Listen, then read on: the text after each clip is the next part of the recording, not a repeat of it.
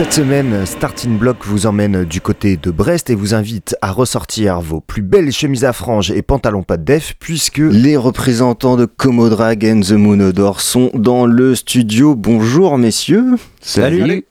Como Drag and the Moonodor, né en 2019 de la rencontre de deux groupes qu'on pourrait qualifier de rock heavy, psyché, tendance années 60-70, euh, à savoir Moondrag et Commodore. Ce qu'on lit sur euh, Daydream Music, euh, qui vous suit pour, pour la promotion, les deux groupes se sont entendus très vite tant humainement que musicalement, et donc formation du super groupe, super band Comodrag and the Moonodor, groupe endiablé à mi-chemin entre Crosby, Stills, Nash and Young, Jefferson Airplane et Grand Funk. Euh, c'est vous qui l'avez écrit ce truc-là euh, ça, vous correspond bien?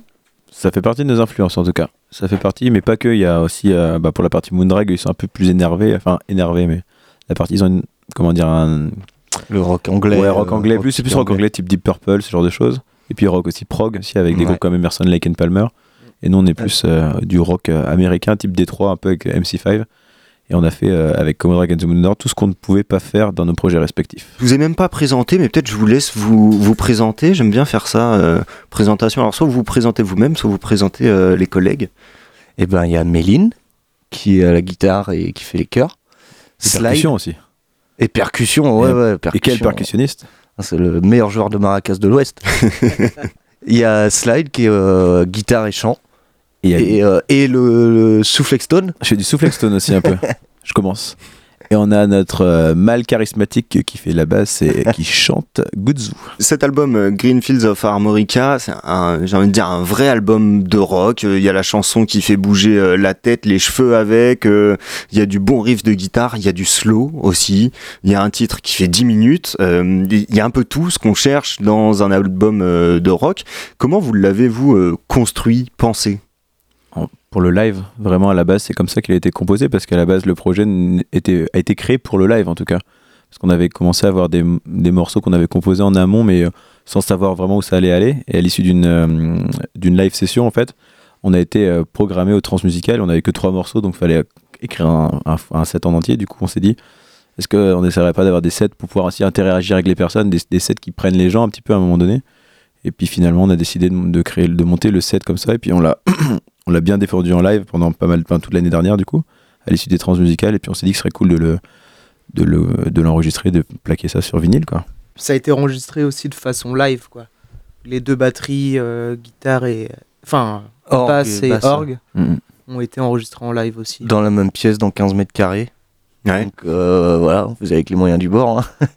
Mais euh, ouais, vraiment le, cet album, il est, c'est un petit peu à l'inverse de ce qu'on peut faire en ce moment ou ce qui sort du, en ce moment. Du coup, euh, ça a été vraiment composé pour le live avant. On a pratiqué euh, tous les morceaux en live.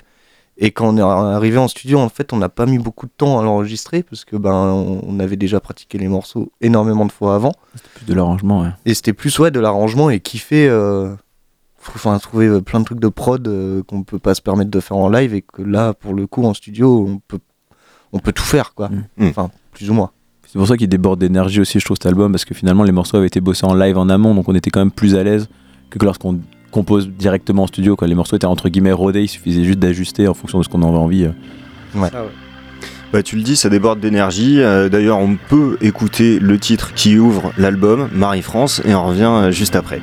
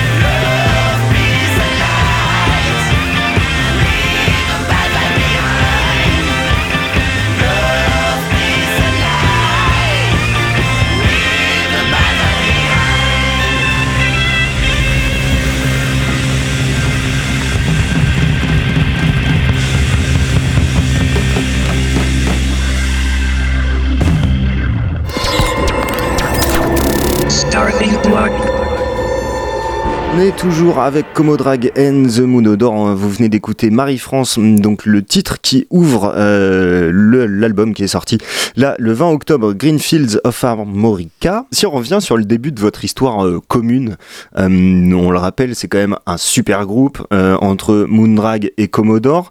J'ai lu que la rencontre artistique s'est faite au détour d'un de vos sets, vous, Commodore, et que les deux membres de Moondrag Drag euh, décidé de vous rejoindre sur scène à la fin du live pour faire des reprises. Est-ce que c'est juste euh, ou il y, a autre chose? Alors en fait, euh, on, a rencontré Moondrag pendant nos, premiers concerts à Rennes, à la Trinquette à l'époque. Et donc on a fait un concert un peu pitoyable, on va se l'avouer avec Commodore. Ah, ah ouais Mais les gars, ils étaient là, oh, putain, ils envoient le jus quand même, ces mecs. Euh, on avait tout donné. Hein. Mais pourquoi pitoyable là ouais, C'était notre troisième concert. Ouais, d'accord. et euh, du coup, euh, on a vachement sympathisé, puis on les a invités à Douarn pour jouer avec nous au Banana Boat, qui est un, bar de nuit assez mythique à Douarnenez. Et euh, du coup, ils sont arrivés la veille du concert, euh, comme ça, juste pour passer du bon temps. Et en fait, on a, ils ont installé le matos, donc on a installé les deux batteries dans la salle de répète et on a commencé à jammer comme ça.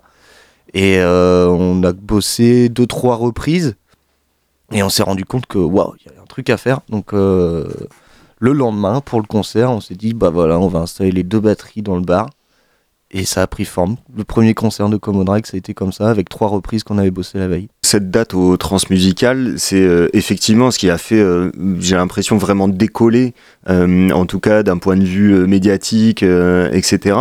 Comment ça s'est passé? Quand vous êtes retrouvé comme ça à, être programmé au Trans Jean-Louis Brossard qui vous passe un coup de fil et je vous dis ouais j'en ai entendu parler allez c'est parti on y va ou? Ouais presque aussi simple ouais c'est euh, presque aussi simple que ça c'est ça ouais c'est euh, bah du coup on avait enregistré une, euh, une live session juste pour le kiff pendant le Covid pour les, le, film Full Metal Barat de l'association Planète Pesto à Douarnenez mm. Et parce qu'en fait, ils ont un festival et là, avec le Covid, ça n'a pas pu se faire. Du coup, ils ont transformé ça sous terme de, de live session. Et donc euh, Jean-Louis Brossard a vu cette live session et euh, à l'issue de ça, il nous a dit bah je vous programme au trans. Et nous, on était là, bah ouais, cool, c'est bon, on a un an et demi pour le préparer. Ah non, non, non c'était pour dans six mois. ah, donc on a fait petit flip, ouais. donc on n'avait que trois morceaux et il a fallu composer un set de une heure et demie. Et euh, bah, on a tout donné et puis ça a été le, pour ma part, je pense le meilleur concert de, de ma vie pour l'instant. Quoi, c'était un c'était la première, c'est le tout premier concert officiel de Comodrag, on va le dire. Mm. Et c'est euh, bah, la première fois qu'on jouait sur une aussi grosse scène devant autant de monde, donc euh, il y avait une pression monstrueuse et on savait pas comment allait réagir le public aussi parce que on n'avait jamais joué les morceaux avant. Ouais. Et, tout de suite, ça a répondu euh, présent, ça a marché d'emblée quoi. C'était un concert incroyable. On, va refaire une petite pause musicale. Qu'est-ce que vous avez envie de vous écouter? J'ai choisi le premier titre, euh, à, vous pour le deuxième.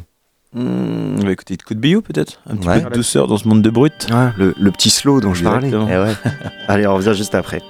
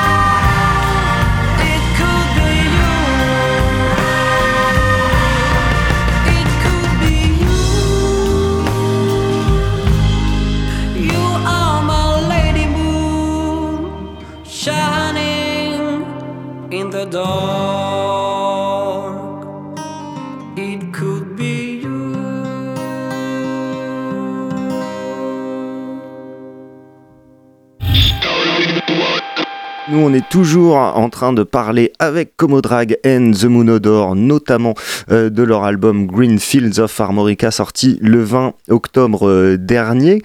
Euh, on, vient d'écouter It Could Be You, on l'a dit, le titre un peu plus slow de, de l'album. Je voulais savoir comment vous bossez ensemble, parce qu'il y a vous maintenez les projets Commodore, il y a le projet Moondrag, il y a le projet Comodrag and the Moonodore. Comment ça se passe? Vous bossez à distance? Vous euh, faites, vous, envoyez des pistes Vous faites des résidences Ça a commencé comme ça en tout cas. On, a commencé par s'envoyer des pistes et après on avait, on a bossé en résidence, surtout en pupitre. On bossait par groupe de trois en fait. Parce que 3 ou 4, ça dépendait, parce qu'à l'époque, on avait, on n'était pas, enfin là maintenant, on est tous intermittents, donc en termes de planning, c'est quand même plus simple. Mais à l'époque, on avait tous des jobs donc il fallait quand même euh, dealer avec ça, quoi. Du coup, c'était pas forcément évident. Donc on se retrouvait en fonction des disponibilités de chacun, et c'est comme ça que les, sets se sont créés, en tout cas. Et maintenant, ben, la façon de travailler sera sûrement un petit peu différente, parce que je pense qu'on se retrouvera sûrement sur, des temps, de résidence un peu euh, comme on a eu le temps de pratiquer, en fait, en, après la, la composition des morceaux, quoi. Avant de se projeter vers l'avenir de Commodore and the Monodore, hein, je propose une autre pause euh, et on peut écouter, si ça vous va, euh, Born in a Valley. Là, ça, ça déménage aussi. Hein. Allez.